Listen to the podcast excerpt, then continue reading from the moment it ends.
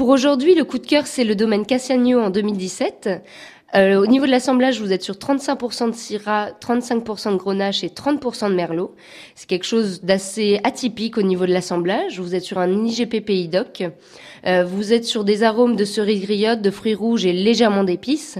L'épice va être apportée par la Syrah, tandis que le fruité va être apporté par la Grenache et le Merlot. Vous êtes sur un vin qui sera parfait pour l'apéritif ou pour les premières grillades du printemps. Euh, vous êtes sur un vin qui va être vraiment uniquement sur le fruit. Il n'y a pas de bois. Il y a légèrement de l'épice, mais c'est vraiment très doux. Euh, sur des grillades, des petites salades, des, même une petite viande blanche, ça peut être très bien. Et sur le prix, vous êtes à 9 euros.